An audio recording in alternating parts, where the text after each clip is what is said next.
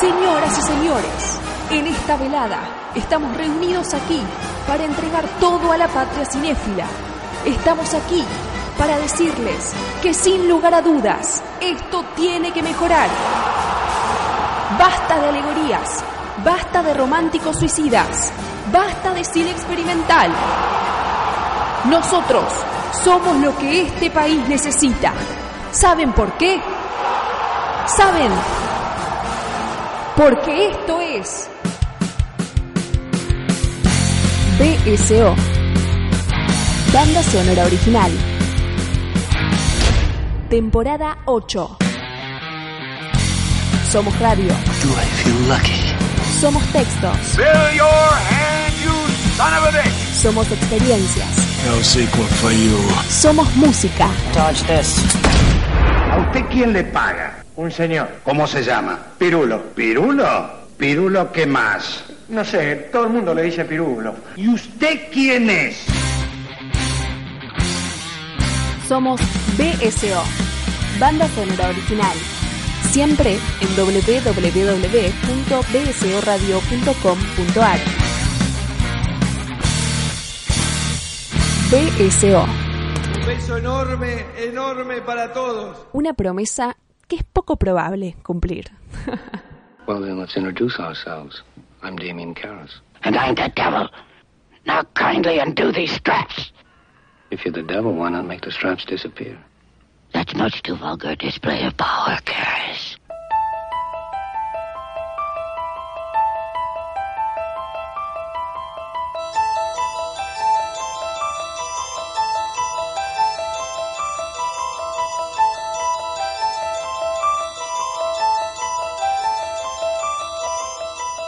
Señoras y señores, bienvenidos a una nueva entrega de Banda Sonora Original, el anteúltimo capítulo de la temporada 8.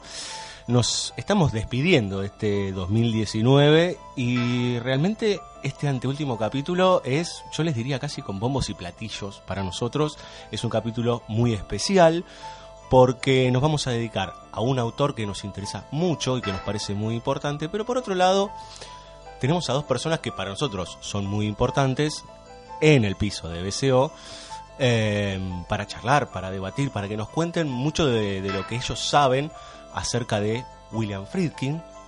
Y esas dos personas son nada más y nada menos, a los dos los conocemos, los citamos muchas veces, eh, ustedes por ahí están intentando adivinar, son personas a las cuales siempre estamos o citando o invitando acá, digamos. Eh, tenemos en el piso juntos a Adrián Smukler y a Ángel Fareta. ¿Cómo les va? ¿Cómo andan? ¿Qué tal? ¿Cómo andás? Estamos acá para escuchar sobre todo a Ángel y en todo caso para tratar de, de hacer eh, preguntas que lo incomoden y que lo estimulen. digamos. Bueno, bueno. Ya empezamos con incomodarte, Ángel. Ya estoy incómodo. Ya- ya- bueno, eh, vamos a hablar de William Friedkin, pero vamos a focalizar en el exorcista. Em, y la idea es, si te parece Ángel, y eso lo vamos a ir hablando también un poco con Adrián, es dar un primer pantallazo de, de lo que significa el exorcista, digamos, a 46 años de su estreno y demás, eh, para que los que están escuchando del otro lado, que tal vez no la vieron, o que tienen alguna idea un poco más básica, eh, que puedan por lo menos tener esa primera mm, aproximación a la obra maestra de Friedkin del 73. Bueno, eh, pues, saludos a todos. Y bueno, eh, nosotros llamamos al exorcista junto con el padrino, que son films que se produjeron, se rodaron prácticamente simultáneos, con pocos meses de diferencia, que es el comienzo de la autoconciencia. Mm. Que son los dos films que comienza la autoconciencia, que creo eso ya lo hemos definido otras veces, también libro, pero bueno, vamos a definir otra vez. Que es el momento en el cual mm, una forma de pensar y poetizar eh, sabe qué sabe y sabe qué sabe. Es entrar eh, al comedor por la cocina, es eh, dar un vuelta un guante al revés, es explicar o explicitar, poner la pelota en la mitad de la cancha y explicar qué se hizo hasta ese momento.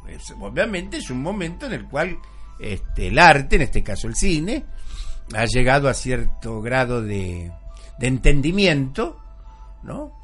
Que se propone a partir de esto que es la autoconciencia, este, comprender qué es lo que entiende, ¿no?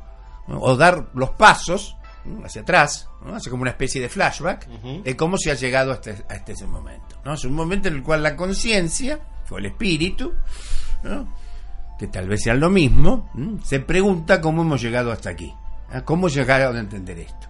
Porque se supone, o se corre el riesgo, que la gente que viene siguiendo una determinada práctica estética, en este caso el cine nada menos, pueda quedarse meramente en una suerte de cosa cinéfila, una cosa aficionada, que no está bien, no está mal para empezar. ¿no? La memoria, los datos. Claro, está, bien. no sé, yo siempre digo que es el sarampión, que hay que- o las paperas. Hay que sacárselo. Hay que sacárselos de encima tempranamente, porque si no ya de grande es mucho. ¿no? Pero bueno, a cierta edad. Después no. Después viene lo que nosotros llamamos el concepto del cine. O sea que hay que entender paralelamente, con Friedkin o con Coppola, y después con unos cuantos más, por suerte, qué se hizo hasta ese momento. O sea, Es una reflexión sobre el cine.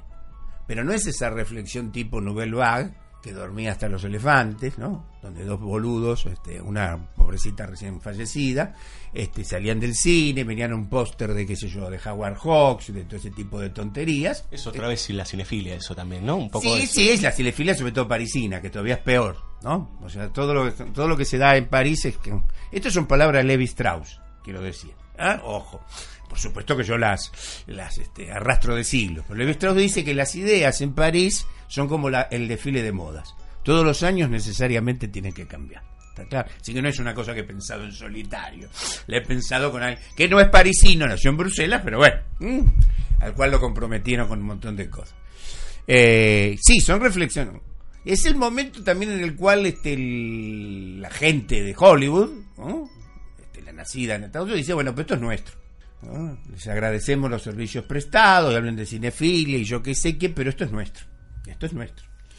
Eh, nuestro de Hollywood, ¿no? No de Estados Unidos, sino Hollywood. Y entonces llegó el momento en el cual tenemos que tomar esto en serio. No hacer una cosa así de, este, de juego y de... Porque mm, no es eso, no es una cosa infantil. Mm, Y no por casualidad, bueno, nada es casual, si lo podemos entender, o si lo sabemos entender, que ambos films, este, ya Friedkin y Coppola tenían una, una obra anterior, este, bastante todavía improvisada en sus dos casos, ¿no? Eh, cosa también a tener en cuenta. Eh, se vuelve, no, se vuelve, se retoma totalmente el film de género, que es otra cosa también de la autoconciencia, no dejémonos de jugar con piruetas, tonterías y todo, no, es género, el cine es género, es un estado de transparencia. Obviamente, ya tanto el padrino como el exorcista son género, ¿cómo podríamos decir? Hay parte de la autoconciencia. No es genérico, ¿no? Podemos decir, bueno, el exorcista es terror. Y sí, sí, sí. Es thriller, y sí. Es otras, otras tantas cosas. Es otra cosa. El padrino también. Una película sobre policial, una película sobre la mafia, una película sobre los italianos en el siglo XX. Pero ahí la cosa se complica. Claro. Y otra cosa, para mí, muy central, muy importante, es que son dos films sobre dos sociedades secretas. La mafia, que digamos todavía lo sigue siendo. Y los jesuitas, que bueno, está bien, a partir de Francisco y todo eso no dejó de serlo. Pero hay que entenderlo que hasta el año 70, 73, siempre se hablaba, sobre todo en nuestros países, como una sociedad secreta. Dentro del catolicismo, dentro del Vaticano, una sociedad secreta. Y si bien tratan de dos novelas preexistentes. El Padrino que es bastante buena, la de Blighty, ¿no? es una persona que me cae muy simpática como novela, no, no es muy buena que digamos. Eh, y obviamente sobre, o sea, es cuestión de género, o sea, cómo llegamos hasta ese momento. Y Friedkin es uno de ellos que después se seguirá ocupando de todo este tipo de cosas. Mm. También es, una, es un film, a ver, ¿cómo podríamos decir? No, no claramente religioso, pues eso ya es de Griffith, ¿no? Ni hablar de Hitchcock, pero sino que incorpora, ahí está, juego de espejo, que dijimos una sociedad secreta, los jesuitas, y algo que la misma película dice irónicamente, ¿no? Algo que incluso la Iglesia Católica o cierta Iglesia Católica la tenían ahí como tapada. Así que son dos cosas tapadas, los jesuitas y el exorcismo, que es una cosa todavía de alguna manera tapada, aunque Friedrich sigue insistiendo con eso. Por supuesto yo creo en eso, ¿no? Porque simplemente eso. ¿Qué quiere decir? Si uno cree en el demonio, el demonio puede ser invocado, ¿no? Y si puede ser invocado, puede ser expulsado. Ya Cristo lo hace, ¿no? En el Evangelio, cuando dice su nombre es legión. Hacia el que no cree en el demonio, no sé, este, va a tener que tener otra explicación para lo que está pasando en el mundo. Pensaba en la frase de, de Baudelaire que decía que una de las mayores obras del, del diablo era que todos entendiesen que no existía, digamos. Hacerle creer a la gente que no existe. claro. Cosa que ha logrado verdaderamente en estos... Y por eso también en film como El Exorcista y los de John Carpenter, ¿no? O sea, no por... cas- Bueno, nada es casual. Y de otros autores. Pero también es eso. Eh, justamente hablando del tema del, del maniqueísmo, que vos a veces lo pones eh, en crisis también en algún punto, digo, ¿cómo funciona eso, la idea de bien y mal, en primera instancia, digamos, para empezar a, a charlar en El Exorcista? Bueno, eh, en El Exorcista, como en otras películas, la de John Carpenter, por cierto, ¿no? Maestro, y que ha insistido más en el tema. Casi todas las películas de Carpenter son sobre temas demoníacos. Por cierto, ¿no? Este, me interesa si Carpenter cree o no cree. Mm, No sé si Buñuel siguió creyendo. En las obras son artistas católicos. Hay muchos ejemplos. Joyce creo que dejó de ir a misa, Simenon también, pero sus obras son eh, absolutamente católicas. Es de una imaginación católica. ¿Mm? Después lo que cada uno hace con ello, ¿no? No, no corresponde a nuestro saber. Quiero decir, ¿no? Si se confiesan, qué sé yo, último momento. Lo que está en las obras, en tal caso. ¿Qué? Lo que está Lo en que las está en las obras, y después hay tiempo. Vamos, que-. Mi amado Junger se convirtió a los 103 años, así que no hay tiempo para todo. ¿Eh? Bueno, Eh, no, al contrario, o sea, estos films, ¿no? El Exorcista trabajan contra la idea, no contra la idea, a ver, por un lado, contra la idea o el concepto materialista, positivista, que no hay nada, que no hay nada trascendente, ¿no? Con el mm, positivismo, pero por el otro lado, esto es muy importante ahora, sobre todo, no voy a decir esa tontería que los grandes films se adelantan a su tiempo, todo eso, ¿no? Pero mm, son eternos. ¿Por qué decimos que es un clásico? Porque uno continuamente es como una especie de herramienta que puede transportar en el tiempo. Cierta universalidad, tal vez. Claro. Entonces no es solamente que se opone al positivismo o al cientificismo o a la visión materialista o laica del mundo, sino que por otro lado dice guarda, porque en la retaguardia puede venir el maniqueísmo. Mm. Y una de las formas eh, contemporáneas y peores del maniqueísmo es lo que se llama fundamentalismo. Fundamentalismo no tiene nada que ver con el catolicismo. Si hay algún católico que se va por ese lado es problema de él. ¿No? El fundamentalismo al contrario, el fundamentalismo es de, es de- viene de orígenes protestantes, ahora que se llama evangélicos, digamos que se ha puesto muy, parece que gente se está despertando que los evangélicos tienen mucho relación con el liberalismo y todo eso, estaría bueno que se hubieran despertado hace 200 años, parece que San Martín y Belgrano o Rosas lo tenían más en claro. Pero bueno, que precisamente es eso, que muchos de que venían de origen protestante, cuando vieron el quilombo que se habían metido, porque ellos abrieron la puerta a todo esto que ahora odian, desde la contaminación ambiental, ¿sí? hasta la orgía transmitida en directo por televisión. Pero como ellos han participado de eso, los han usado, se dejaron de usar, me refiero a los protestantes, a los calvinistas, ahora les agarra como una especie de no, no, no es así. Bueno, cacho, se hubieran opuesto antes. Entonces ese es el fundamentalismo, generalmente por pastores ¿no? o gente perteneciente a las diferentes ramas protestantes, que hay que tener una guía de teléfono más o menos para saber cuántas son, pero todas coinciden en algo. ¿no?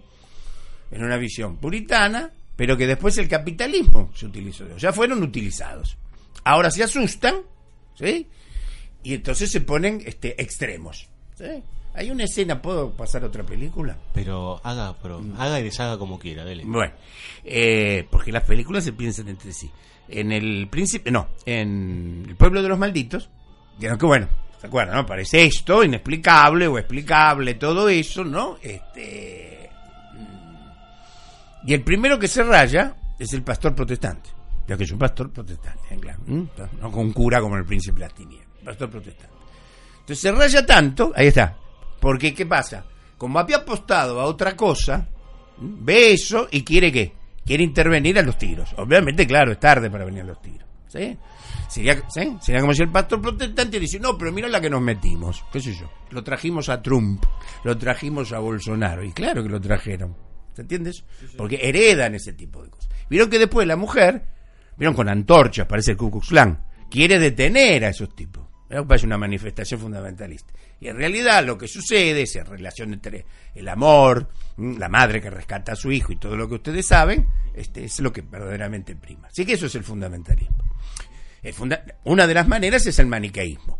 Mm. Ahora bien, el maniqueísmo, este de los fundamentalistas, que espero más o menos, si no ustedes me preguntan, pues si no me voy para, Dale, este, para Roma. El maniqueísmo, eh, a su vez, el maniqueísmo que manifiestan eh, los grupos estos este, fundamentalistas, es un maniqueísmo trucho. El maniqueísmo que fue una de las formas, porque desde luego durante los primeros 300 años del cristianismo. Este, bueno, no había internet, ¿no? No, no, estos ca- no, se podían comunicar rápidamente con el Papa, además que por otro lado tuvimos 200 años en catacumbas y arrojados a leones, destripados y todo eso, ¿no? Recordar que también nosotros hemos sufrido muchísimo. Y el maniqueísmo era una, secta, esto es un sector. ¿no? Eh, nacido en la actual Persia, en Irán, creado por alguien que se llamaba Manes, de ahí viene maniqueísmo, que si bien moviéndose de algo que todavía se llamaba cristiano, ¿no? sostuvo algo que es insostenible para la rama que afortunadamente triunfó, que es la católica romana. La idea de que Dios y el diablo están en igualdad de condiciones. ¿Sí? La teología católica lo que enseña es que solamente existe el bien. Para resumirlo, el mal es una privación o degradación del bien. Nada más. ¿Está? Bueno, y ese es el tema. Más aún, hay ciertas ramas maniqueas que dicen que a su vez este mundo lo creó, Dios estaba distraído, nunca se explicó bien, les creó un Dios menor, un aprendiz de brujo. Está claro. La Iglesia Católica nunca sostuvo eso. Pero muy bien, en el exorcista ven que por un lado puede estar la vía esta que es triunfante, aparentemente ahora ha triunfado, que es la vía positivista, materialista, y la otra que puede venir, que es de tipo fundamentalista y maniqueo. ¿Se entiende? eso? Sí, sí. Mm, Y en eso estamos. Mm. Es la historia en este momento de la, de la humanidad. Mm. Por eso la gente, si me pretende decir y quieren este bien saber que- que- en qué mundo viven, ¿eh? Eh, más que perder el tiempo en televisión y todo eso, tiene que, no sé si ver todos los días El Exorcista o la película de Carpenter o Soylent Green, ¿eh? de Richard Fleischer, que es muy importante, Ah, porque ahí está lo que está pasando. ¿no?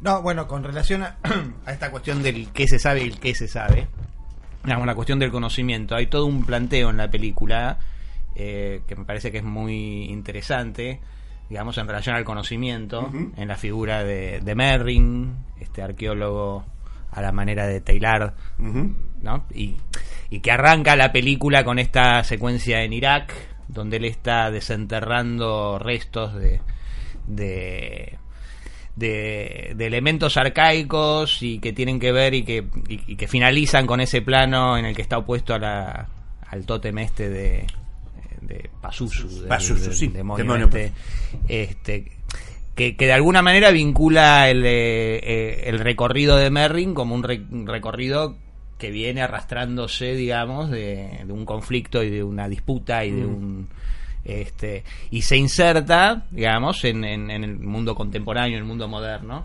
este para mí de una manera que, que finalmente hace todo un recorrido donde hay una serie de personajes digamos, tomados, si se quiere, por este concepto positivista moderno del mundo, digamos, donde hay que descartar toda una serie de, de posibilidades, de interpretaciones, dejando para atrás inclusive como algo negado esta cuestión que le tira el psiquiatra, bueno, finalmente el exorcismo sucede, resuelve en algunos casos porque este, no por las razones Por que ellos gestión, creen, ¿no? Por su gestión. Este, y que me parece que es muy interesante, digamos, inclusive para un espectador eh, no religioso, porque en el proceso de ver la película, digamos, el planteo, la propia estructura, la propia el recorrido que se le plantea al espectador, este, va haciendo que se vaya abriendo la aceptación del espectador a esa otra cosa, digamos.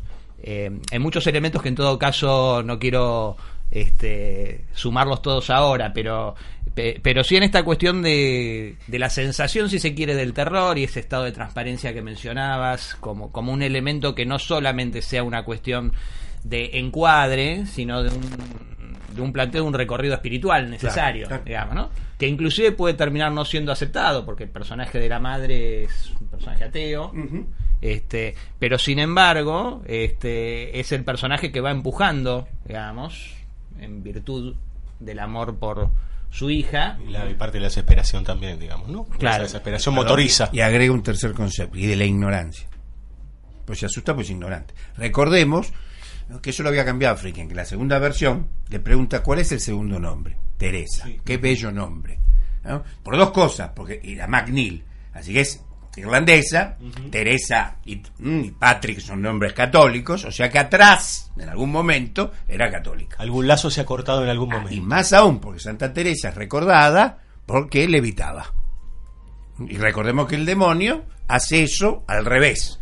O sea, ¿no? Por eso es tan complicado de, de diagnosticar el exorcismo. Porque, el de- porque pueden ser, al comienzo, posibilidades de santidad. ¿Mm? Por ejemplo, los estigmas. ¿Mm? Como el Padre Pío. Entonces es tan peligroso, porque como el diablo hace- es al revés, es el gran torcedor, el gran eh, eh, paródico, entonces puede tener esas cosas este, como signos de santidad, ¿no? ¿Mm? La glosolalia, por ejemplo, hablar en otros idiomas, ¿sí? levitar.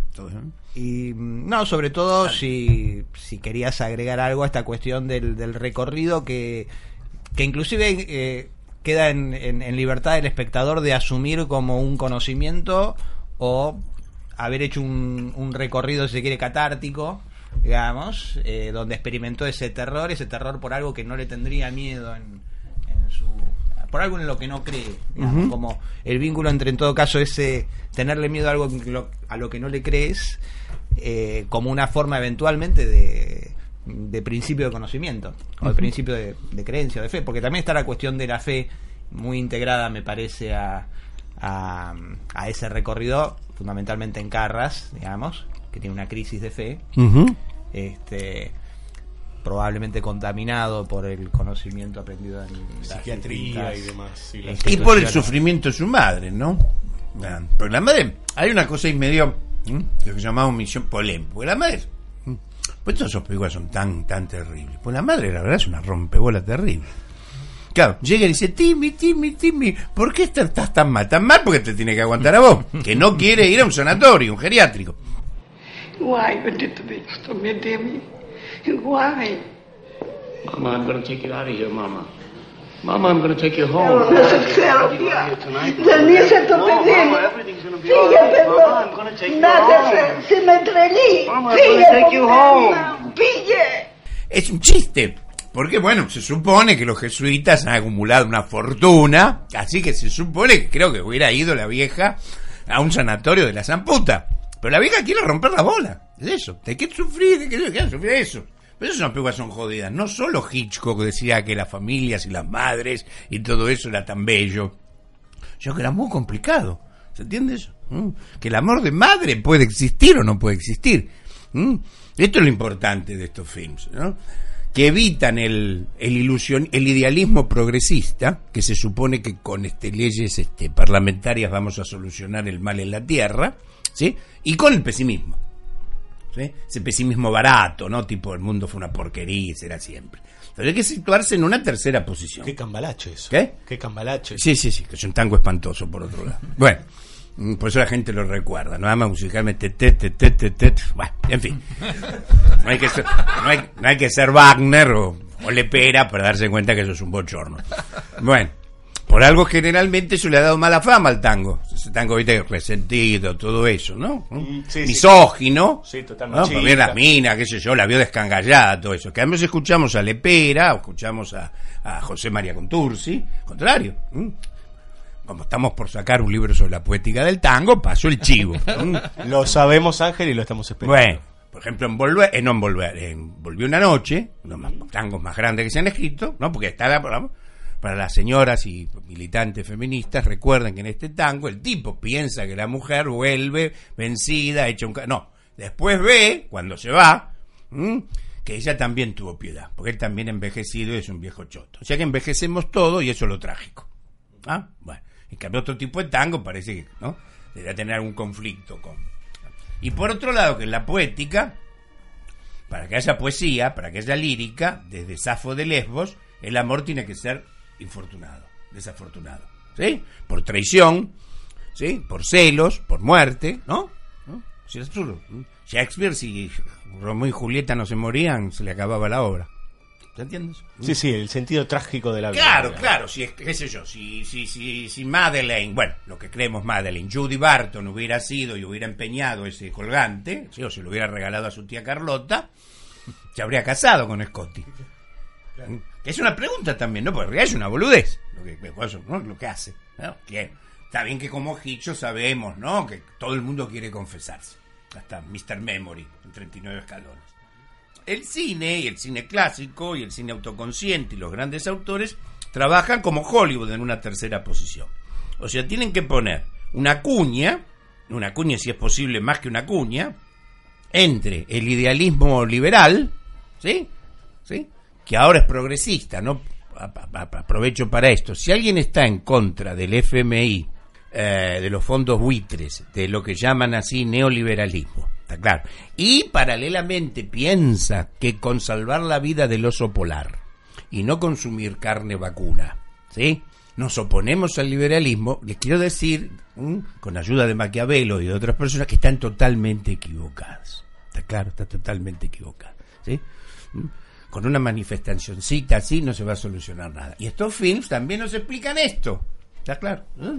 Bueno, sí, perdón, pero ahí justo diste una escena que me parece fundamental, no solo para pensar eso, sino también para cómo la película piensa el propio cine, que es la escena del rodaje en esa supuesta escuela que van a, derrumbar o esa universidad que van a derrumbar. Eh, hay un par de diálogos ahí que son fundamentales, ¿no? Empieza con necesitamos un cura, dos monjas, se escucha de fondo, ¿no? Este, y, y, lo que se arma ahí es lo que a veces vos comentás como los causismos, digamos. No solo eso, están haciendo una piba progre. Y ella precisamente dice que las reformas, las reformas tienen que hacerse dentro del sistema. Ahí corta el sonido y, lo, y ve, eso está sobre la espalda de Carras. De Carras que se va a hacer. Mm. O sea que esas reformas son tanto dentro de la política, una película progre que ella no cree, y precisamente curas y monjas que son, aparentemente en ese momento, dos figurantes, dos extras. ¿Sí? El catolicismo ha pasado a ser una cosa extra. ¿Mm? Y por cierto, ahí aparece el amigo uh, Blade. Now take a look at this damn thing, will you? It just doesn't make sense. Why, it's perfectly plain. You're a teacher at the college. You don't want the building torn down. Come on, I can read for Christ's Well, what's wrong? Well, why are they tearing the building down? Shall we summon the writer? He's in Paris, I believe. Hiding? Fucking. Esta película que estamos haciendo es todo lo contrario de la película que está haciendo la señora McNeil. Más aún, la señora McNeil, capaz que ha perdido toda fe, ¿no? Porque en vez de hacer las películas de la Warner de los años 40, está haciendo una película progre, está haciendo una película de Jane Fonda. ¿Mm? Va, Jane Fonda en esos años pues, pues se casó con millonarios y todo eso. ¿no? Un ejemplo precisamente de la farsa progresista. ¿no? Pero por otro lado, tiene que frenar ¿sí? al pesimismo, al pesimismo ese barato. El mundo es una porquería, no vale nada, es otra una mierda. ¿no? Que ahí sí sería, fij- fijémonos, ahí sí sería una suerte de cuña entre el maniqueísmo, que el bien es perfecto, puro, ¿sí? Que los, ¿sí? y que el mal es absoluto. Entonces, tienen que hacer eso, el trabajo que tienen que hacer los directores de los autores de films, es extraordinario. Porque no solo tienen que decir, sin eh, alegorizar, sino que tienen que manejar un montón de, de- como decía John Ford, dice, qué sé yo, uno está esperando que el fotógrafo se equivoque porque quiere dirigir la película. Hace un trabajo extraordinario, es pensar y poetizar en medio de un quilombo. Por eso el sistema de estudios era extraordinario, porque ahí no se jodía. Mm, ¿no? Hoy en día, bien, qué sé yo, Scorsese tuvo, por, no sé, qué sé yo, peguita hasta el Vaticano. No sé si se la dieron, pero, ¿te entiendes? Antes esa película, primero, en el cine clásico, no era necesaria hacerla. O sea, Hitchcock creo que, no sé, de, de, de Rebeca, o antes, o de la primera, nos viene presentando un montón de demonios. ¿Sí? Bien, pues, ¿Por qué le gusta este, Sombra de una duda? Porque ahí tengo mi demonio favorito. Claro. Pero era Joseph Cotten, que por otro lado es un bon vivant, un dandy, medio incestuoso con la sobrina, patatín patata. La autoconciencia dice, che, es alguien que... No, es el demonio. Dejémonos de joder. ¿Está claro? Y la otra, la de los policiales, es eso, viste que se decía, bueno, no, pero hay ahí el underground, eh, ¿cómo se llama eso? El underworld. No, va así, es la mafia. Por eso corren ese riesgo. Quiero decir. ¿Qué estábamos diciendo ahí metafóricamente, eh, con toda una serie de subterfugios, si queremos? Es esto. ¿Mm? ¿Ah? ¿Por qué? Porque el tiempo apura. Y es más, ¿Qué pasa? Y además el Hollywood clásico no está. Mm, ¿Se entiendes? O sea, llegaron tiempos difíciles. Sí. Mm, ya no se puede hacer determinadas sutilezas. Y sobre todo Jack Warner no existe más. Eso te iba a preguntar, si estamos casi obligados a no ser tan sutiles de alguna manera. Y, pero no, lógico. No hay, no hay una, no hay- fuera del barroco ¿m? o del renacimiento, no hay, no hay, no hay estructura de poder estético político más grande que el Hollywood clásico. Todos nosotros que, nos dedicamos un poco a estas actividades estéticas, todo eso. Bueno, pues tenemos que vamos, dar clases, escribir libros, tenemos que ganar puchero. Mm, Miguel Ángel no se preocupaba si llegaba a fin de mes o no. Está claro. ¿Eh? Y, ya, y Roll Walsh tampoco. Pues yo hacía cuatro películas geniales por año. Llegaba a casa, tomaba unos whisky, qué sé yo, no sé, capaz que salía con un... Howard Hawks. Claro, todos iban de farra, pero llegaban a fin de mes. Imagínate eso, vos tenías cuatro películas ya para hacer. Toda esa cosa romántica, en el peor sentido, no, estoy en una guardilla, no me entiende, no sé qué me voy a expresar. Pues imagínate eso, es como el renacimiento. Es como la música, claro, es como la música de bajo Vivaldi. Imagínate. Y encima, ¿me van a entenderlo con Sí. ¿Está claro? ¿Se entiendes? Eran obras que entendía todo el mundo. Bien, y hablando de música orquestal, eh, vamos a escuchar un poco de música para tranquilizarnos un poco, para relajar, o no sé si tanto, pero por lo pronto vamos a hacer una pequeña pausa para que nuestros dos amigos, Adrián y Ángel, puedan tomar un poco de agua y, y- relajarse en esta, en esta velada. Vamos a escuchar una pieza de Fantasia for Strings, eh, compuesta por Hans Werner Henze en 1966. El señor Friedkin tomó una de sus movimientos, ¿sí? el movimiento alegro, que es parte ahora de la banda sonora del Exorcista en 1973.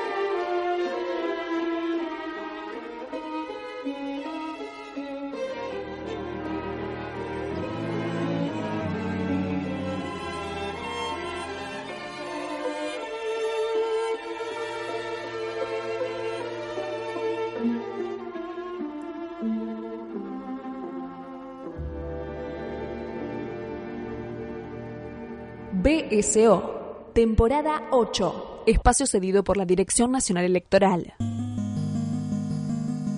¿Usted quiere más acción? ¿Quiere que la cosa se ponga seria? I don't know what you want. Debes saber algo. Si no me votas, te buscaré, I will find you. te encontraré I will kill you. y te mataré. Vote o muera. Liam Neeson, presidente mundial. Lista 1114. Un camión que te pega de lleno. Especially important is the warning to avoid conversations with the demon. We may ask what is relevant, but Anything beyond that is dangerous. He's a liar. The demon is a liar. He will like to confuse us. But he will also mix lies with the truth to attack us. The attack is psychological, Damien. And powerful. So don't listen. Remember that. Do not listen.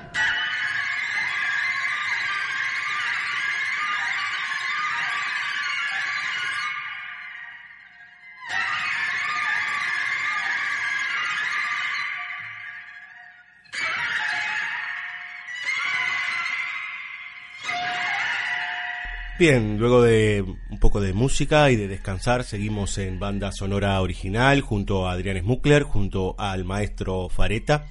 Y eh, Adrián, te había quedado algo ahí dando vueltas que me parece que estaría bueno que retomemos en este bloque para seguir charlando con Ángel.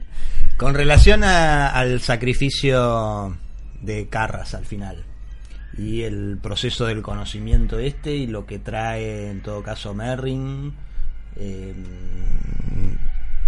en relación al recorrido este que, que, se venía planteando de lo que se de qué se sabe y qué se sabe Sí. una vez más este y sobre todo de, de lo que se trae en relación con esta cuestión de del, del mundo moderno y demás Sí, hay una paradoja en esta película, tantas. Se llama, ¿Cómo se llama? El exorcista.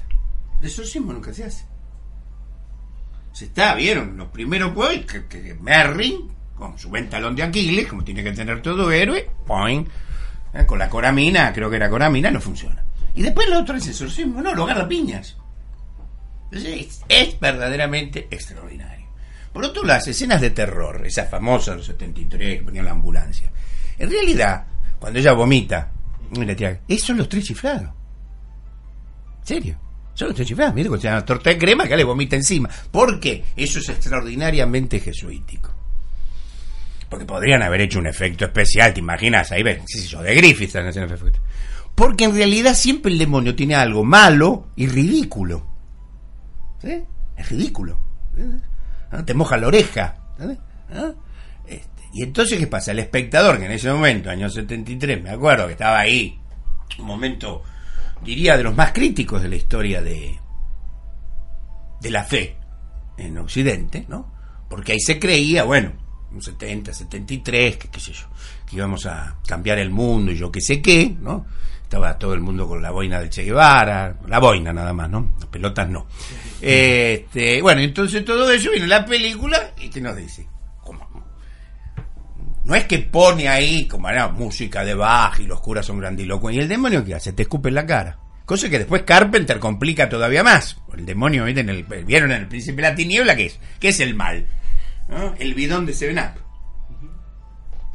¿Sí? Eso es extraordinario, eso es verdaderamente extraordinario. Que es el mismo demonio que cuando Carras le dice, bueno, a ver, este, hace tal cosa, él le dice, no, eso es una muestra vulgar de mi poder, digamos, ¿no? exacto, Como exacto. poniéndose también en un lugar elevado, por decirlo, ¿no? Un lugar poderoso, Claro, por o sea, mezcla lo alto y lo bajo. Es como el cine, ¿no? El cine si necesita lo alto y lo bajo lo mezcla sin solución de continuidad.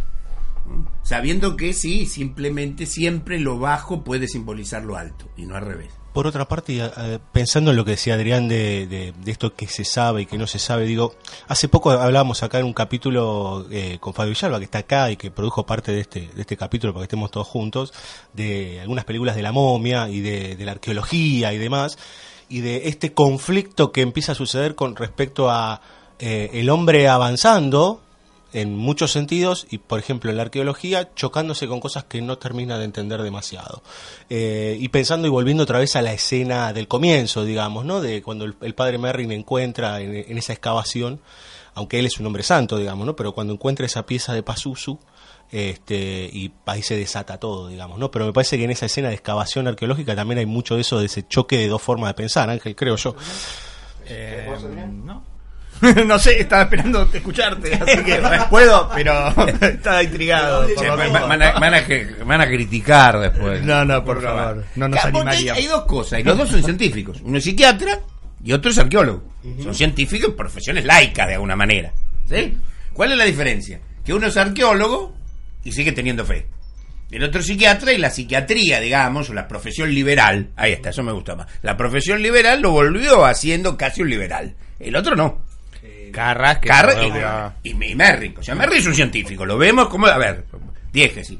Bueno, vos hablabas siempre del, pin- del pincelito, ¿verdad? De la- de- en ese caso. El pincel, claro, el pin- a ver, es, es una demostración. ¿Qué es el cine? Viste que primero ellos están buscando algo, pero hay una segunda capa que no estaba pensada en los planes. ¿Está? Eso es el cine, sobre todo el cine de terror. O sea, buscamos algo, eso ya la clase A lo encontró. Eh, Hollywood ya lo hizo eso. Pero hay algo todavía más secreto. ¿no? Y lo saca junto con un terrón de tierra. Y le toma el pincelito del bolsillo de su ayudante. ¿no? ¿Qué es ese pincelito? Es el cine. El cine es un pincelito, muchas cosas, ¿no? La ventana indiscreta. Pero acá, ¿qué es el cine? Es un pincelito que esta segunda historia, más oculta y siniestra, ¿sí? Sirve para sacarlo, lo cual es un extraordinario acto de, ¿cómo podríamos decir?, de caridad. ¿No? Porque, ¿qué es el cine? ¿Qué estás haciendo, Fritimo? Y es un pincelito. Frente, ¿sí? Al otro. También hay una idea ahí, me parece como muy ambigua, ¿no? Porque cuando uno ve, bueno, está desenterrando esto que puede traer un, un- una maldición, un, ¿no? Como, como un como un acto de conocimiento que implica, me parece, hacerse cargo de aquellas cosas, ¿no? Y tener las herramientas y en todo caso tener este, las armas con las cuales enfrentar, ¿no? Es como que ahí en el gesto, en la actitud de, de Merrin y, eh, y, y toda esa situación está como muy cargada de elementos anticipatorios de la muerte, digamos, ¿no? Eh, el reloj que se detiene, este... Yo siempre me quedé con la imagen cuando, cuando desentierran por primera vez la cara de Pazuzu, se ve nada más que esa mitad. Claro. Y después vemos al tipo ciego y vemos después una estatua en donde hay un ojo que está cegado, digamos, otra vez sobre como las dos caras y de- pensando otra vez en lo que habíamos discutido antes del bien y el mal y todo cómo se empieza a complejizar en esa escena. Perdón, Adri. No, porque también me parece que hay como una cosa, sobre todo porque después en, en- en la reedición le agregaron esos dos planitos al principio que ya te ubican en, en- en tiempo. Pero hay como una La- cosa ah, medio la casa de temporal. Reagan, sí. Claro, ¿no? Porque ese- esa eh, excavación podría ser hace 80 años, no digo Claro. hace 200, ¿no? Pero hay como una cosa donde hay como cierta desorientación que uno está buscando en qué momento y demás, y esta cosa tan terminal de la pastillita, de la vieja de negro que se le cruza y que casi lo atropella. Los herreros, y los Los herreros. Los herreros. Es que ya cuando. Es que, eh, es que cuando. Merrin ya sabe. O sea, Merrin no tiene que hacer ninguna reiniciación como Carras. Él ya Ujú. sabe, no duda. No duda que es eso. nos enteramos que él eh, en algún momento se enfrentó ya a eso. Claro, empieza a haber signos en todos lados. Esos signos, para el espectador laico o para el espectador creyente, ¿por qué no? Y sí, bueno, este tipo se rayó. Y sí, qué sé yo, porque eso es la diégesis, tan importante que nosotros eh, eh, eh, insistimos en la diégesis. Estamos en Irán.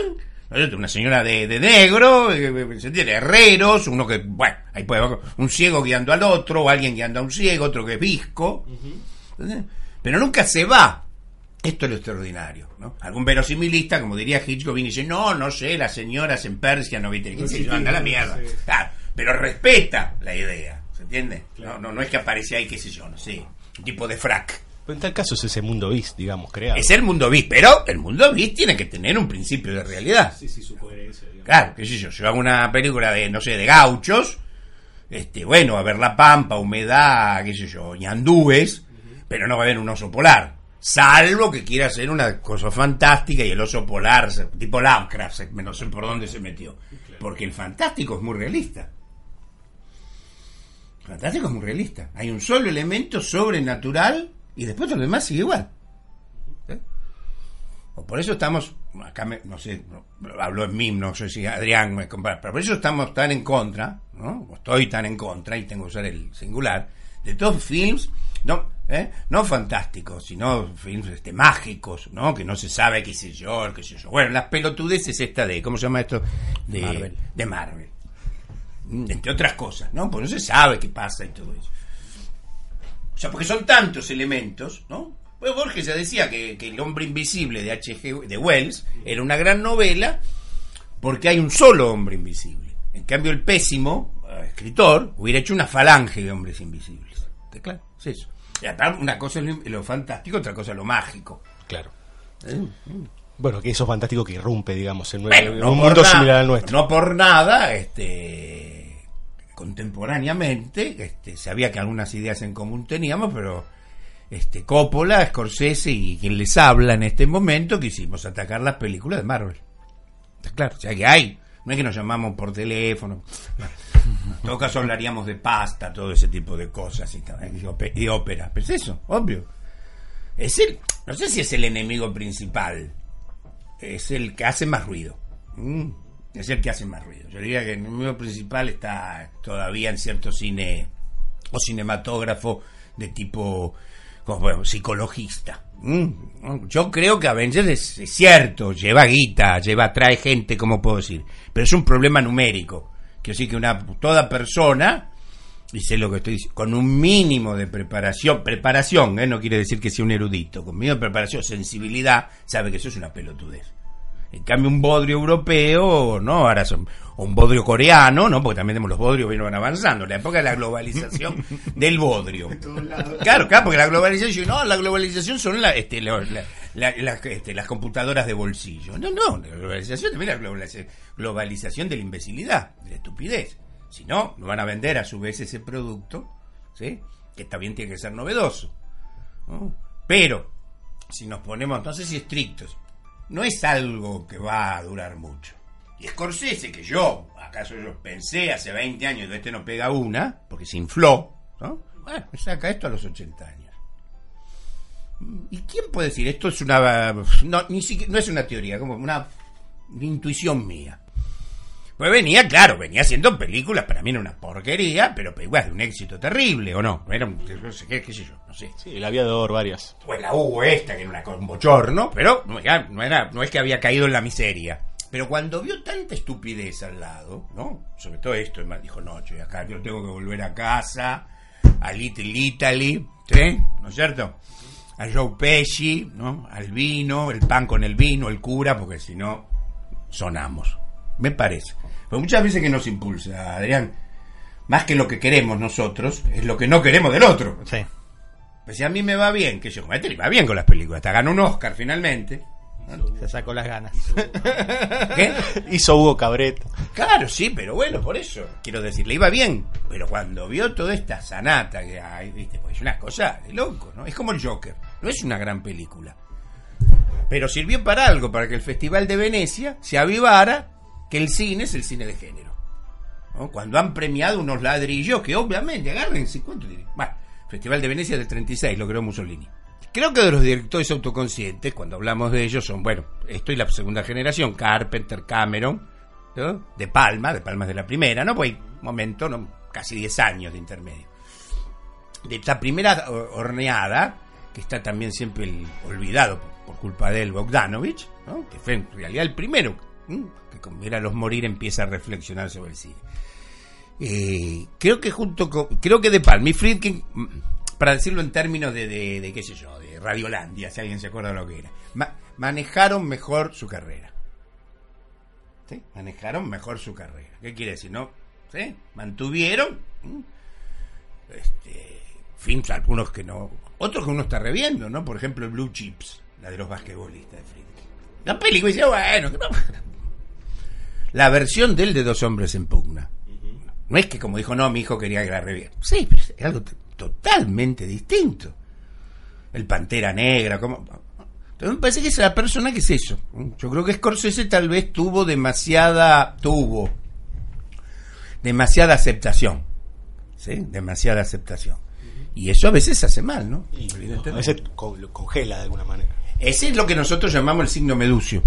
Mm, o meduseo. Se acepta de las dos maneras. Esa criatura que nos miraba y nos petrificaba. Y eso pasa, ¿no? Mm. Yo creo que es eso. Friki me parece que sé que mantuvo, ¿no? La con De Palma, ¿no? Por ejemplo, Dominó es una película extraordinaria. Mm. Obviamente limando un montón de cosas, porque hay que saber limar, ¿no? Un montón de cosas. Por ejemplo, em, em, el irlandés. Una cosa que me sorprendió positivamente, bueno, un montón, primero me sorprendió la película positivamente. ¿Se acuerdan las otras películas Scorsese? Por ejemplo, Buenos Muchachos, vieron que era cuatro o cinco discotecas ambulantes, vieron que ponía un disco cada cinco minutos, era imposible. Esta acá, ¿vieron? Tres, cuatro temas. Empieza con música y después la apaga. Claro, porque se apaga él, empezó a limar, ¿no? Limar. Hasta controló también que con ayuda las muecas de De Niro, ¿no? hace ese gesto siempre este, apretando la jeta, ¿no? Que aprendió de, de Marlon Brando, ¿no? Se lo pulió, verdaderamente lo, lo pulió. Y el elemento, y el elemento este religioso, católico, también lo pulió muy bien. No es que pone como al final del toro salvaje una cita del Evangelio. Es brillante, verdaderamente. Y también esa cosa de. Yo creo que también es una respuesta a Érase una vez en Hollywood. Igualmente hay una escena, con la del pescado, ¿te acordás? ¿Se acuerdan? La del pescado.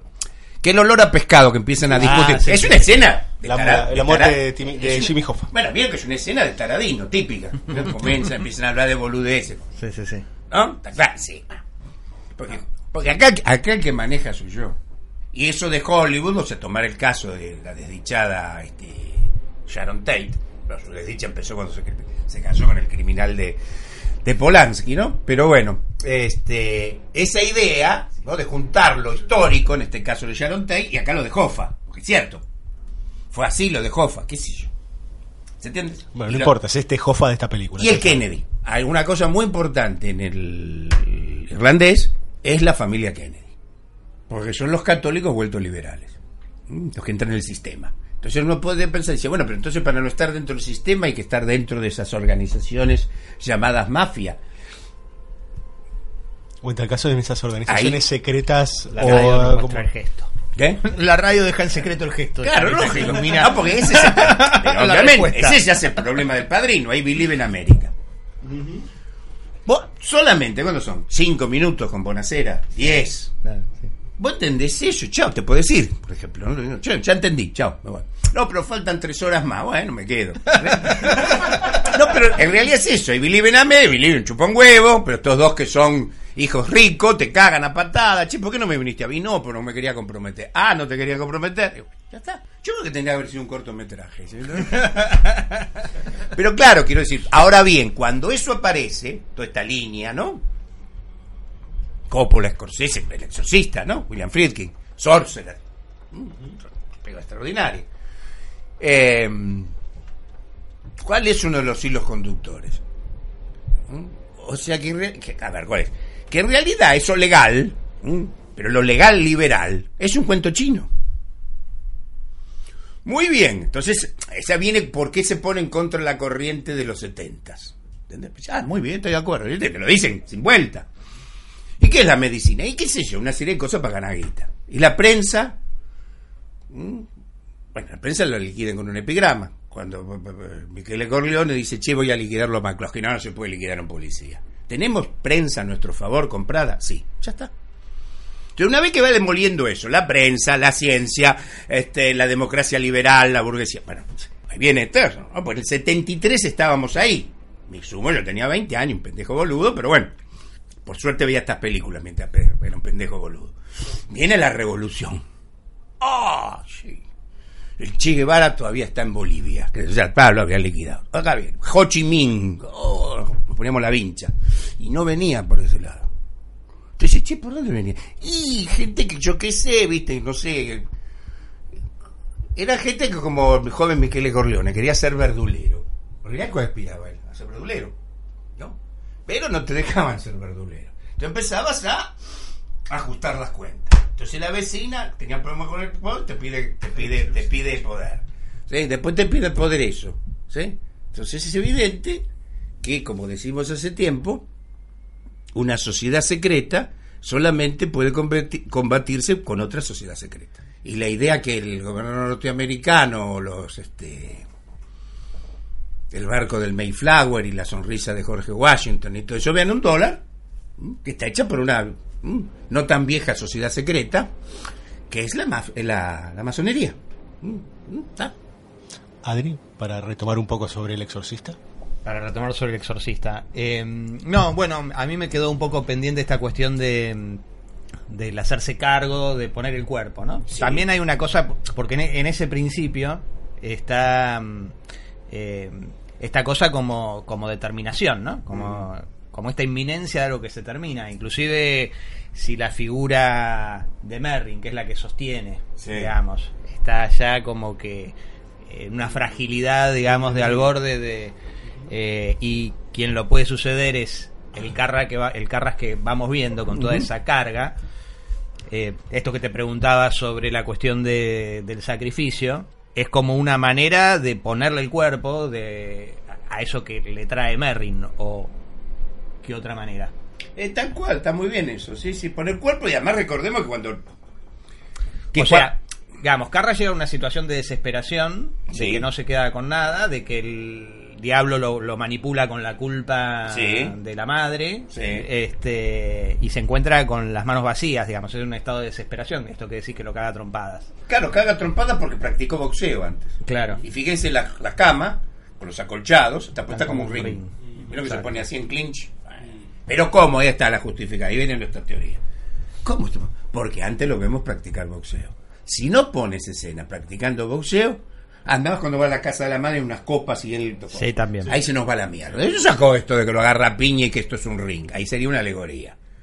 Por otro lado, ponen esos acolchados en los tirantes de la cama, por- para que no se rompa No se rompe, cabeza. claro. Cosa que hemos visto que. ¿no? Es eso. Eso hace que el espectador, si quiere, si quiere, piense. Y yo, ¿cómo lo agarró a piña? Primero por impotencia. Porque el libreto lo manejaba Mervyn. Claro. O sea, lo caga piña. ¿Mm? Pero después busca, lo tienta. Dice, poseeme a mí, si sos tan macho. Una cosa, y lo posee ahí. Entonces, en ese momento, cuando él ve que a su vez ha sido poseído, se sacrifica. Y como dice muy bien Adrián, pone cuerpo. Y ahí viene otra cosa fundamental para, si queremos, que la película lo pide, ¿no? Como las de Carpenter, bueno, el irlandés. Pone el cuerpo porque el catolicismo es una religión de cuerpo. Por eso también está el momento que donde él, después de la muerte de la madre, que está oficiando misa, que, que, que corta el... La- la hostia. y se queda ahí como... No sé, porque ahí yo le veo también bastante ambigüedad al gesto, como si es un momento en el que él está haciendo ese ritual sin creer, Claro. Pero como que también se está haciendo la pregunta de qué es en realidad ese ritual. Exactamente, entiendo, ¿no? exactamente. Sí, sí, sí, sí, sí, sí. La iglesia. finalmente, no, bueno, digo, y que finalmente eh, la manera que tiene de, de- de enfrentar al demonio es hacerlo carne. Exactamente, exactamente. Este, y, y me parece que eso se cierra de una manera que me parece que, que- que todo esto que yo digo ambigüedad, me parece que es una tensión que en realidad hace que el espectador se tenga que hacer cargo de interpretar, ¿no? Claro, claro, Eh, claro. este, en después el beso que le da en, en esa transmisión que podría haber en Dyer, en el, en el otro cura Sí, que sí, lo este Que lo confiesa. que lo confiesa y en el beso que le da Reagan que olvidó todo, digamos, Pero cuando le ve, reconoce el cuellito. Es una de las escenas para mí más extraordinarias de la historia del cine. Sí, verdaderamente. que, ah, oh, mientras la volví a ver para este peliagudo encuentro, digamos, este, pensaba mucho en una frase que, que te he escuchado varias veces de, de que si uno eh, digamos, uno puede teorizar sobre el coraje, pero cuando lo ve a Ringo en, eh, En la diligencia. en la diligencia arrojarse, Sí, ¿no? sí, yo le tengo que agradecer, eh, en- entre muchas cosas, al cine y a- particularmente a, a la escena de, del pugilato con el demonio, digamos, claro, en, claro, claro. en que también ahí si uno se uno puede teorizar sobre la fe, pero en el momento en el que Carras, me parece, digamos, hay, hay, hay un lugar, digamos, si se quiere anterior a lo racional, anterior a lo que tiene que ver con esa desesperación, que tiene que ver con la piedad también, ¿no? Porque se está compadeciendo de, Sí, sí, de sí, Reagan sí. y no tiene más herramientas. Claro, claro, y claro. finalmente en eso hay un Claro. reconocimiento y una asunción de una fe que hasta ese momento, digamos, como que en parte yo lo veo como que el, todo el recorrido de Carras es eh, necesario como para llegar a ese momento en esa situación y poder hacer el, el sacrificio real, digamos. ¿no? Totalmente, totalmente, es así, es así. Lo que pasa que es eso, insisto, es, por el cual- porque el catolicismo, o sea, todas las veces que, eh, que, que comulgamos, yo hace tiempo que no comulgo, por otro lado, pero bueno, yo me lo confieso después, ¿eh? Es presencia real. Todo sacerdote, aunque el sacerdote sea una porquería, y hay miles, ¿no? este, convierte el, ¿no? el pan, eso es el cuerpo de Cristo, ni siquiera es simbólico, es real, lo que se llama presencia real. Es el cuerpo, pero es el cuerpo que, sin ver la película Mel Gibson, que se le fue la mano, ¿no? De hemoglobina, ¿no? Confundió el catolicismo con la hemoglobina, pero bueno, sus intenciones estaban bien. Este, sufrió como pocas veces. O sea, es la única vez que un dios, un dios, no solo se hace hombre, sino que se sacrifica, generalmente manda a alguien a sacrificarse. ¿Eh? o le sacrifican un animal, ¿no? O como los pueblos originarios ahora están puestos por las nubes, ¿no? Se comían unos a otros. Por ejemplo, esa pirámide que hay en México piensan que era un adornito. Era para destripar a los mayas y ahí corriera, claro, toda la sangre. ¿no? Tenía que sacar el corazón ¿eh? entero. Porque esa es otra cosa, otra tendencia. ¿no? Los europeos hicimos todas las macanas. ¿sí? ¿no? Los españoles primero. Pero acá, acá había una serie de los así llamados pueblos originarios, desde Alaska a Tierra del Fuego, que cantaban canciones, fumaban porro, ¿sí? este, adoraban a los pescaditos y no es así, no es así. ¿Se entiende? Tampoco del lado español, miren otros santos, ¿no? Que del lado español vino Santa Teresa, el Cid Campeador, está claro. Bueno, es otra vez poner en ese lugar de no, no todo es bueno, bueno, bueno, que porque todo es malo, malo. porque la historia es trágica y esto es lo que nos quieren sacar de encima, porque si bien esto se está cayendo a pedazos. Es un barco que se hunde y no hay botes salvavidas, o hay botes salvavidas para poco. Entonces, llegado a esto, la persona que es empujada a preocuparse por el medio ambiente, esto se está cayendo a pedazos. ¿no?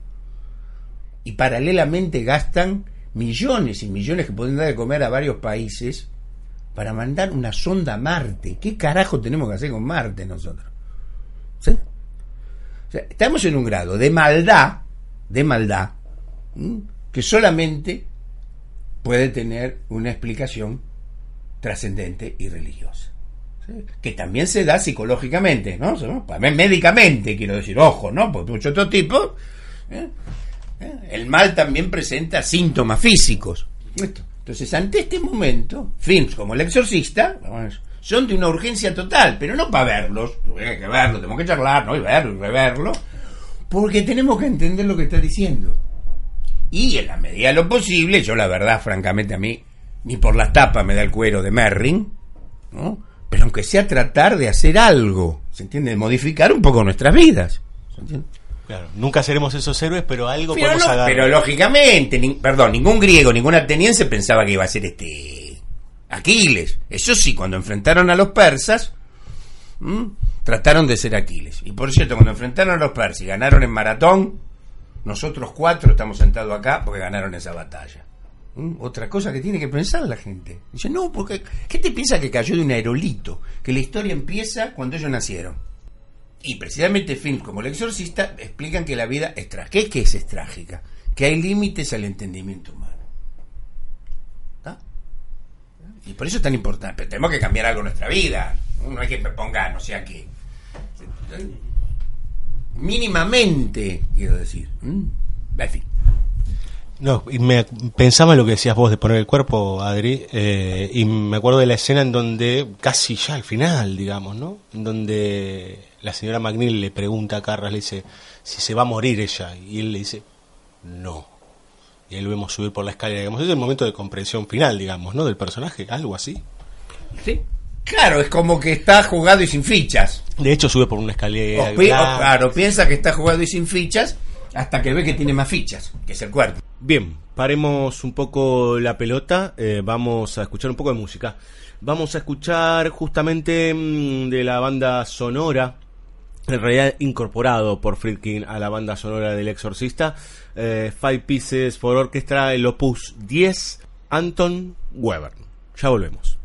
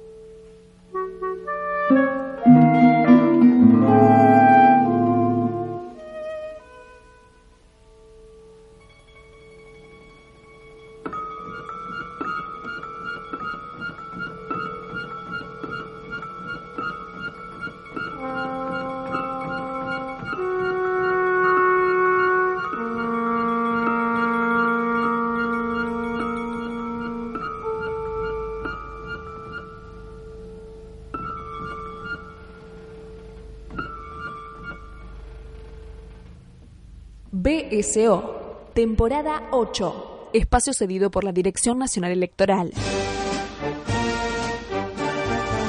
Vote lista negra. Anakin Skywalker presidente. La fuerza.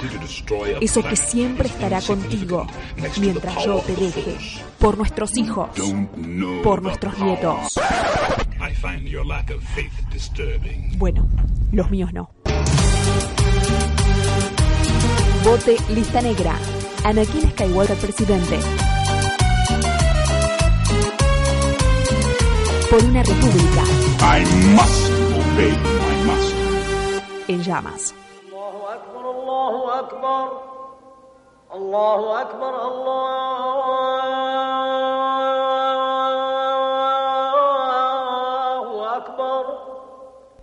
Tercer bloque con Adrián Smukler, con el maestro Fareta. Estamos escuchando de fondo y parte de la banda sonora de El Exorcista, una llamada a la oración islámica, ¿sí? que da pie, que es el sostén de, de- de esa primera escena. Bueno, después con el, con el nuevo cat, digamos, este, ya no fue más la primera escena, digamos, pero que es la que arma en primera instancia la aparición de Merrin en la excavación en Irak. Pero nos está quedando un personaje dando vueltas. Kinderman. Kinderman. O sea, el, el hombre de los chicos, ¿no? Ujú. Kinderman. Pero también es un apellido judío. Bueno, importante eso, ¿no? Importante es este. Bueno, muchas de estas películas de la autoconciencia siempre hay una relación con lo judío. Primero para quedar bien con mis teorías. Mm. y después para demostrarlas. La autoconciencia trabajó mucho la idea porque Hollywood ¿qué es? es una alianza de católicos y judíos contra el mundo WASP liberal. Este, cosa que ya demuestran ¿no? Tranquilamente. Eh, y entonces el personaje de es eso, de alguna manera. ¿ah?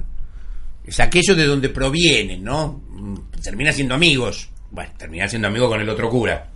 Este, ¿Y cuál es el, el- el nexo común del cine?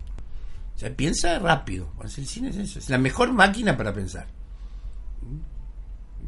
Y alcance todo el mundo. ¿Está? O sea, si uno no quiere pensar después de ver El Exorcista, y bueno. No, pero voy a ver esperando a Godot, que todavía hace 70 años que están esperando a Godot. Ah, Bueno, no. Bueno, como las facultades también, la gente si va a seguir estudiando, ¿no? Determinadas pelotudeces, Yo a veces pienso, no lo digo, ¿te acordás, Adrián? Lo hablamos muchas veces. Pero me, me quiero hacer más el cristiano de lo que soy. Pero a veces me da, no pena, me da como, ¿cómo voy a hacer? Pena, porque pecado es pena. ¿m? O sea que en italiano pecado es pena. ¿Querés otra copa de vino? No, pecado. ¿Eh? Quiere decir, qué pena. Yo digo, la cantidad de chicos y chicas, ya de 20, 30 años, que van a morir sin leer a Bioy Casares, a Simenón, a Ross McDonald, ¿te das cuenta? A Stendhal. ¿m?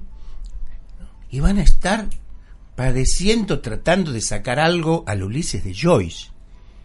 ¿Te das cuenta? A Roberto Art, ¿no? ¿Qué podés sacar de eso? ¿Te das cuenta? Es atroz, atroz. Pues imagínate, en serio. Es terrible, es terrible. Es como una imagen religiosa. Mira toda esta gente, está como condenada. ¿Sí? Vos imagínate un montón de gente siguiendo viendo, qué sé yo, no sé, qué sé yo, Taradino, Wes Anderson. ¿no? Claro, imagínate, cine coreano. Y no van a ver, ya no digo el exorcista, esto en nuestro caso, ¿no? morirán sin ver este, In a Lonely Place. Eh, Dedicado. Imagínate cómo pueden morir de eso. Es fundamental. Porque es placer, placer y entendimiento. ¿Se entiendes? Sí, sí, sí. No, te- en serio, lo quiero decir porque me, me, me desespera a veces, ¿no? Sí, y en tal caso, hasta me pongo a pensar que pueden morir sin ver El Exorcista, pero más allá de eso, que es una película bastante cercana todavía, aunque Sí. tiene 46 años. No, pero en tal caso lo que me parece, y otra vez volviendo como a, a toda esta idea de- del- del enfrentamiento de dos formas de ver las cosas, eh, pensaba que justamente eh, se mira lo nuevo, lo que va saliendo, el- la avidez de novedades, y en tanto y en cuanto, y no, lo que tiene más de 100 años es una mierda, digamos. Por decirlo, digo, y pensando que muchas veces con eso desenterrás sin darte cuenta ciertos males que va a terminar haciendo explotar todo, por decir de alguna manera. Digo, pensando otra vez en el paso uso y en todo ese tipo de cuestiones, ¿no? Y, Hay y algo la, peor. arqueología indiscriminada. perdóname, que, sí, que insiste, quiero insistir cada vez más mientras tenga voz y todo ese tipo de cosas. Y lo peor es que esta gente, estas personas, hombres, mujeres, este, bisexuales, ¿qué importa? Porque no hay nada tan igualitario como la idiotez. La ignorancia y la crueldad. Creo que son los tres grandes méritos democráticos que tenemos. No solo eso, que si no esta gente, generalmente que va a haber un- una chapuza, o imaginan que esperando a Godot quiere decir algo, ¿sí? Son los que se oponen a algo llamado liberalismo. Están listos, están listos. ¿eh? Hay una, lo sé varias veces, hay un aforismo de Kafka que está en el diario, sobre el amo y el esclavo. Entonces se dice que la fie- el esclavo ¿no? es azotado por el amo. ¿no? Me acuerdo, ¿no? el tigre es azotado por el domador. Entonces, en un momento de descuido, ¿sí? el tigre se apodera del látigo del amo y empieza a flagelarse a sí mismo, porque piensa que ha ocupado el lugar del amo. Mm. Es la dialéctica del amo y el esclavo. Y este es el error. Se van a latigar pensando que son libres con el látigo que han usado hasta este momento, y diría 200, 300 años, este mundo que ahora algunos creen descubrir. Sí, que es un mundo de porquería, en términos cristianos, como decía Pasolini. El capitalismo liberal es el, el momento más menos cristiano de la historia. No hace falta que llegara Francisco, pues eso es- los papas lo están diciendo casi de renacimiento. Entonces eso, si alguien... Ah, sería combatir algo con las armas del enemigo. ¿no? Entonces eso es muy... Y estos films, precisamente enseñan eso, que no se puede utilizar ese tipo, eh, utilizar ese tipo de cosas. Es lo que está a punto de hacer Carras, eh, Carras. Lo que está haciendo a punto de hacer Carras. Entre alguien que ha perdido su fe, que se llama McNeil, que seguramente habrá sido como irlandesa, ¿no? ¿Qué puedo hacer para un exorcismo? Y mire, tiene que agarrar la máquina del tiempo y llevarla al siglo XVI. ¿Por qué? Y porque ahora que sabemos que es paranoia, todo eso. Esquizofrenia. Es un momento extraordinario. Dice, pero me ellos me mandan a usted y usted me devuelve. ¿Y dónde se encuentran por primera vez? La cita en mitad de un puente. Eso es pontificar. Ah, ah, Dos mundos que se encuentran. El mal director diría, hay dos mundos que se encuentran. Vamos por eso un puente. El puente está, no lo sacó. Es un puente real, material y está eso. Y Ángel, vos pensás que en ese sentido, digo, la película pone una mirada crítica sobre la iglesia como institución, digo, pensando en el seminario que se muestra, en lo que pasa con Carras, en cómo, inclusive hablan esos dos jerarcas, podría decir, no sé bien cuáles son los puestos de, de estos dos que hablan sobre, sobre Merry. Claro, son obispos. son La, crítica es más sencilla. Cuando acá se acordaba, recién mencionaba Adrián, cuando Mer- eh, Carras da misa. La iglesia está casi desierta. Y por otro lado hay dudas terribles, ¿no? Terribles como el caso de- de Carlas, evidentemente. Sí, que de todas formas sostienen la institución y eh, cuando... Para mí es interesante eh, pensar recién en la, en la escena del puente lo que la lleva a ella, ¿no? Que es la escena donde ella se clava, el, va, el demonio le clava el crucifijo en, seamos... eh, Se masturba, se masturba con el crucifijo. este lo, lo que lo vuelve intolerable, ¿no? Y la pone a ella, digamos, a... La sangre en la cara. Sí. Este, de estas instancias de desesperación, pero digamos, cuando acude a, a Carras y Carras eleva, digamos, el, el caso, finalmente el caso es administrado por la, por la iglesia o por los jesuitas, este, y, y uno de ellos dice, bueno, hay que llamar a Merrin. Claro, claro, ¿no? claro. O sea, lo tienen localizado. Lo tienen ahí medio, ahí está, lo tienen medio escondido. Sí, ¿en qué anda Merrin? Dice en un Claro, momento, ¿no? ¿qué O algo anda? por el- Claro, claro. ¿Qué está haciendo? Sí, Estaba escribiendo un libro, dice en un momento, o algo Sí, por el sí, estilo, sí, ¿no? Eso. La crisis es esa, porque en realidad es cierto, estamos en un momento terrible ¿no? de, la, de la misma iglesia. Creo que eso le hace bien. Que si ventilar las cosas, ¿no? Porque en realidad alguien decía, y, y me, me- no es que me consolaba, me, me, apoyaba un amigo que es agnóstico, agnóstico total. Y dice, bueno, qué sé yo, el caso este de los, pedófilos. ¿Mm? Entonces este amigo, ¿no? dice, bueno, pues se está ocupando el Papa. Ey, ¿por qué no se ocuparon antes? Entonces amigo dice, sí, si hubieran descubierto la penicilina antes. El asunto no es, uy, lo tendría que haberse hecho. Sí, la verdad que qué sé yo, no sé. Si es por pedir, yo hubiera querido nacer en, qué sé yo, la Viena de 1880. No es un gafo, pero no, no está. Bueno, por eso en todo caso, tampoco como consuelo necesariamente, pero esta, esta cuestión que planteabas de, la, de lo que las generaciones están perdiendo, digamos, bueno, es de alguna forma el, el dragón al que tenemos que enfrentar. Claro, pero aparte, Adri- perdón, Adri- Dante, más grande artista acá, mandó cinco papas al infierno. Desde Severino Boesio, mm, el, el que cita tanto Ignatius en La Conjura de los Necios, ¿no? La Rueda de la Fortuna, que es el primer intelectual católico, cristiano. Mm, así terminó. Bueno, critica la idea de catolicismo y crítica, ¿sí? Pero crítica terrible, eh, está, es eso, o sea, se nos adjudica algo que en realidad existe continuamente, ¿no? Ese es el tema. Y eso por la iglesia, que, está- que lo tienen a Merry, lo tienen, tienen varias opciones. Claro, claro. Mm. Que por cierto pusieron guita para la película y tres de los sacerdotes, este, ¿cómo se llama este que citabas? Porque lo confiesa. em, Dyer. Dyer, es que es un cura jesuita.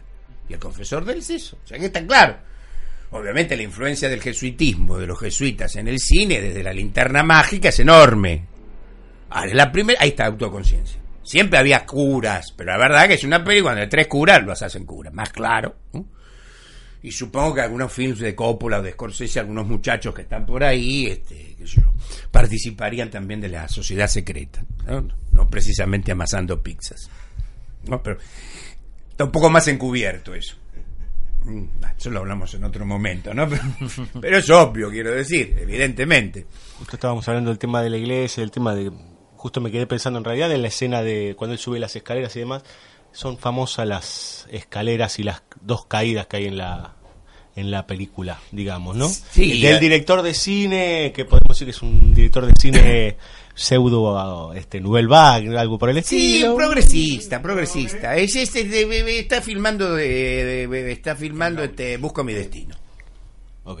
Es una película clara a la que se opone, ¿no? Por eso Coppola, a Denis Hopper lo ponen como payaso. Ah, yo no, bueno, Eso también la autoconciencia, pero ellos no lo pueden decir. Nosotros tenemos que decir.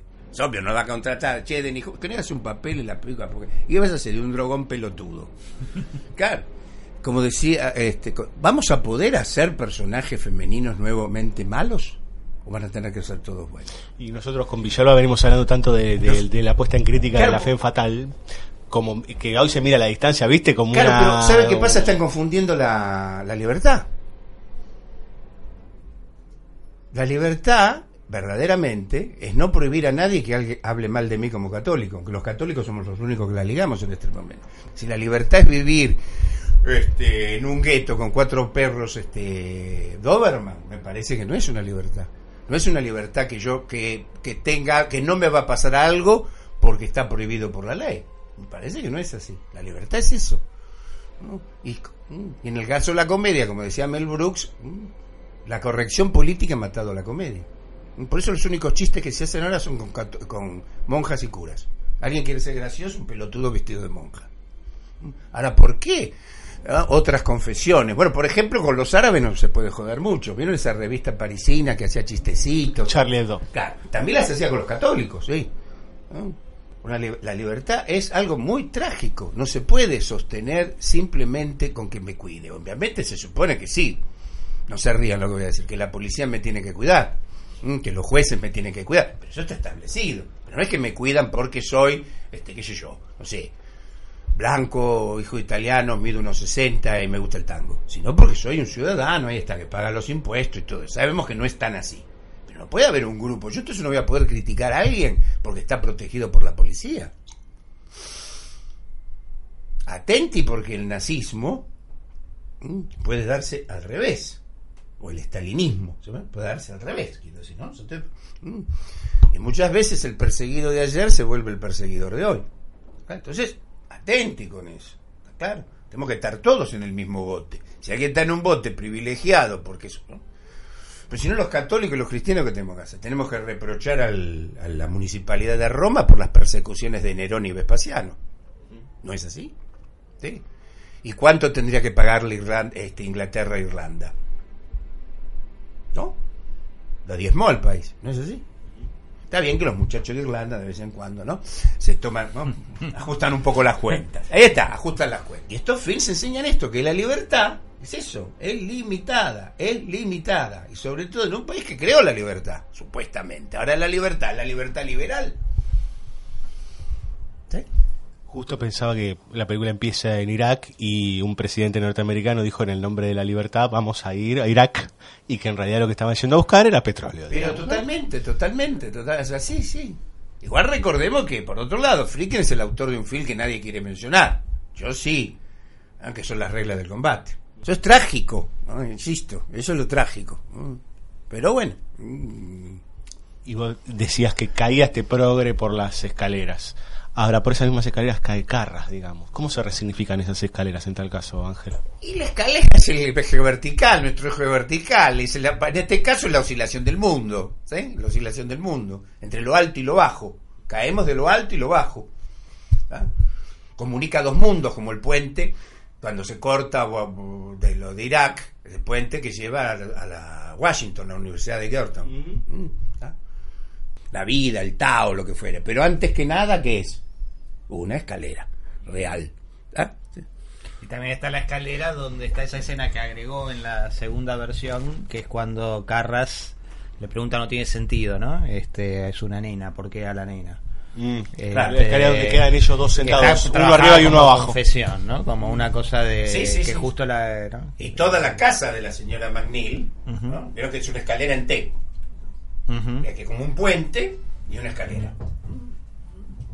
Y además hay otra escalera, cuando va a buscar a ver si hay ratas y todo eso, abre eh, para conformarme a mí y para hacer tres ejes verticales. ¿Ya, ya cuando saca la escalera? No un piso, sino dos y tres. Ah, que también es interesante, ¿no? Con todo el simbolismo del, del, del, del- sótano, ¿cómo se llama? Del altillo y todo eso. Mm, claro. Bueno, donde están las cosas ocultas, digamos también. Claro que están las cosas aparentemente ocultas, ¿no? O sea, que están la- los desechos de alguna manera. Y también es, es muy interesante pensar que donde está esa habitación que habita Pazuzu en el cuerpo de Reagan, eh, está en ese primer piso, digamos, pero también hay un padecimiento de la madre en un primer piso eh, cuando él la va a visitar, digamos, él también sube unas escaleras y demás, como que pareciera que el padecimiento está como en ese en ese primer piso de alguna forma. Sí, claro, sí, sí, sí. Bueno, pues, después te los emparenta a los personajes de alguna forma. Ahora que me hace pensar es eso, ¿ves? Por eso hay que charlar y continuamente. Por eso no me- se me había ocurrido hasta ese momento. Si el demonio es la inversión de los, de los términos, de las cosas, geométricamente, ¿sí? En lo alto, en vez de estar Dios, está el demonio. ¿Sí? Porque es una parodia. Claro, una claro, claro. Hubiera sido fácil, o ya recorrido, que, por ejemplo, Reagan viviera en el sótano.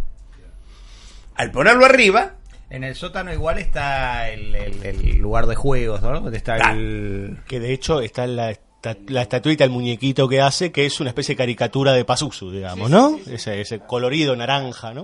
entonces es invertir los términos, la arriba, ¿no? No, bueno, pero es interesante eso de como pensar que también no confundamos esta idea de que todo lo que está arriba es este santo por decir, sino que muchas veces tiene que ver con algo más Que paródico. invierte, eso es eso. Las películas Hammer, generalmente Drácula aparece desde arriba. ¿Por qué, se- por qué se buscó el simbolismo, que es anti de Stoker, pero Stoker lo hizo genial, de que sea un eh, vampiro o un murciélago? Bueno, un quiróptero. Porque el quiróptero, por ejemplo, a ver, ¿qué simbología tiene? ¿Cómo, ¿Saben cómo duerme? Al revés. Es un híbrido. Es una especie de roedor con alas. Lo demás se lo dejo a los este, oyentes para que sigan, sigan laburando. ¿ah? Pero, vi- ah, pero vieron que todo tiene su explicación simbólica. Ahora, si uno no pesca eso, es un murciélago y un vampiro, porque generalmente son animales hematófagos. Bueno, pero esa es la primera percepción. Después uno puede empezar a encontrar las calpas. Tiene que haber una. Claro. Si no hay una, te están engrupiendo. No porque Godot quiere decir la ausencia de Dios, las pelotas. Contame una historia. Está claro, es como en pintura. En pintura es una batalla perdida. ¿no? ¿Qué son esas manchas que hay? No es porque mi subjetividad, no sé. Mira, tu subjetividad te la metes en el orto. Así delicadamente. Un concepto... No hay- este, en, el, en el arte no hay. En el arte no hay subjetividad. Tu subjetividad la tenés que volver objetiva. Y si hay una subjetividad, tenés un rabino, un cura, un psicoanalista, un terapeuta, qué sé yo. Un acompañante terapéutico, pero es eso. En tal caso, hacer- hacete cargo de lo que estás haciendo. Aparte también eso, eso le da de comer al sistema. ¿Se entiende eso? Sí, sí, sí, sí, sí. Van Gogh podía irse de sentimental, pero si vos ves los comedores de papa, es evidente que hay eso. ¿Se entiende? Cambio se hace un montón de manchas y después decís este no sé qué y que, que simpatizas Angustiado, con el Che. Guevara, no, que encima simpatizas con el Che Guevara, viejo, esto, como diría Michael Corleone, que es un insulto a mi inteligencia y yo no lo voy a permitir. Y mucha gente se, se deja insultar y bueno, ¿no? y después se queja y lo reduce solamente a lo económico, que por supuesto que es este, esencial, obviamente, pero es solamente los bancos, la usura, lo que lleva a eso, sin una preparación mental y espiritual, pero al revés, que lleva ese tipo de cosas, ¿no? Bien, contundencia de parte del maestro Fareta.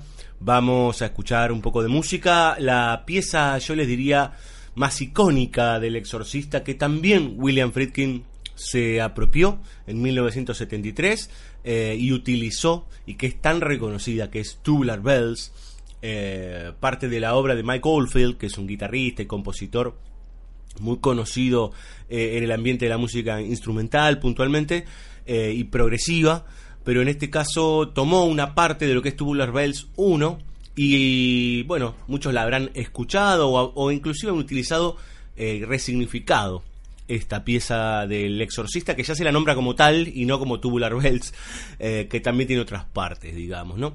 Cabe decir, antes de escuchar esta belleza, cabe decir que la música original le iba a ser Lalo Schifrin y que le pareció al estudio demasiado aterradora. Bueno, le salió el tiro por la culata.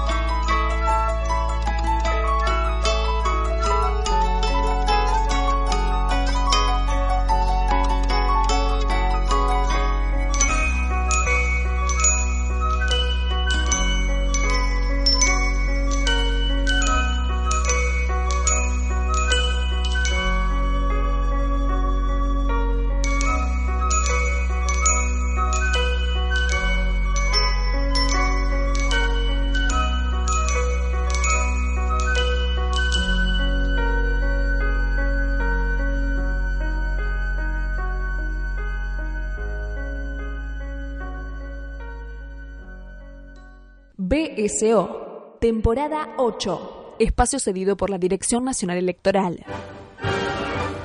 Decisión y templanza, para que tu día sea tu día. You gotta ask yourself a question. Solo te diré a ti que me votes. Well, do you, punk?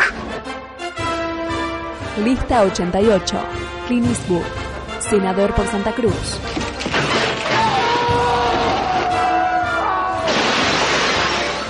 Por una nación de armas tomar.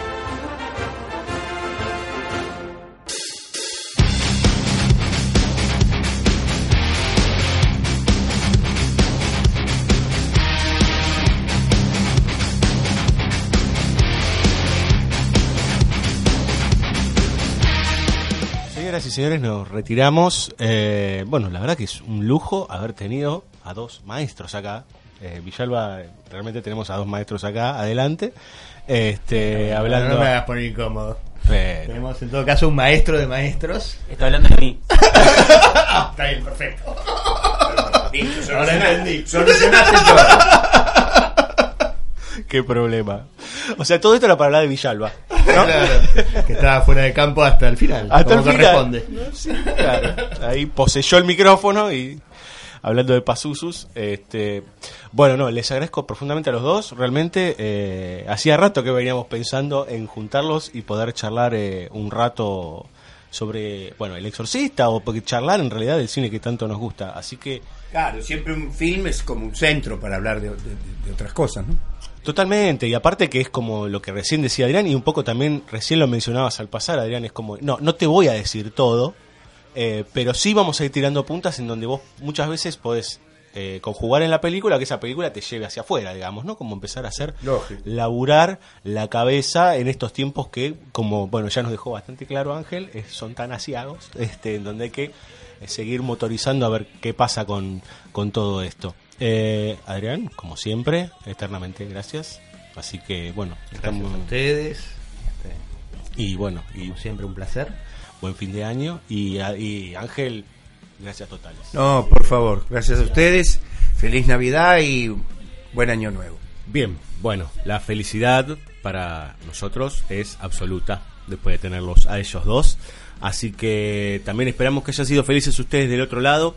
Les volvemos a agradecer, le agradecemos a la gente de Bahía Blanca por su música, a Dani Jorquera por su locución, a la gente de Asala Llena, a la gente de Monte Hermoso Libros, a nuestro querido Andrés Cirulo por ser nuestro webmaster, a toda la banda de la banda sonora original que Dios mediante la tendremos este, con los últimos capítulos, sobre todo con el cierre, hablando del último spin-off del año, perdón, hablando de Star Wars. Así que, mm, bueno, nada, casi, casi que estamos tirando nosotros también las gracias totales en esta temporada. Nos vamos con un poco de la banda británica Iron Maiden y este terrible temazo para de alguna manera ilustrar lo que fue lo que charlamos en este gran, gran, gran capítulo que nos ha causado tantísima felicidad con los dos maestros que están acá, pero que no les gusta mucho que, que lo digamos. The Evil That Men Do, Iron Maiden. Nos vemos la semana que viene. Chao.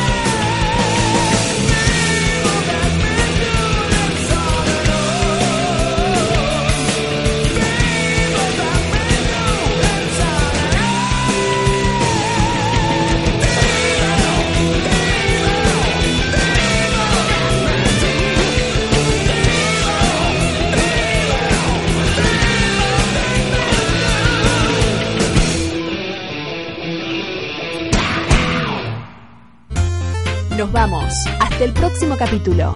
No prometemos nada especial ni nada sustancial. Con suerte, otro rato de pocas certezas.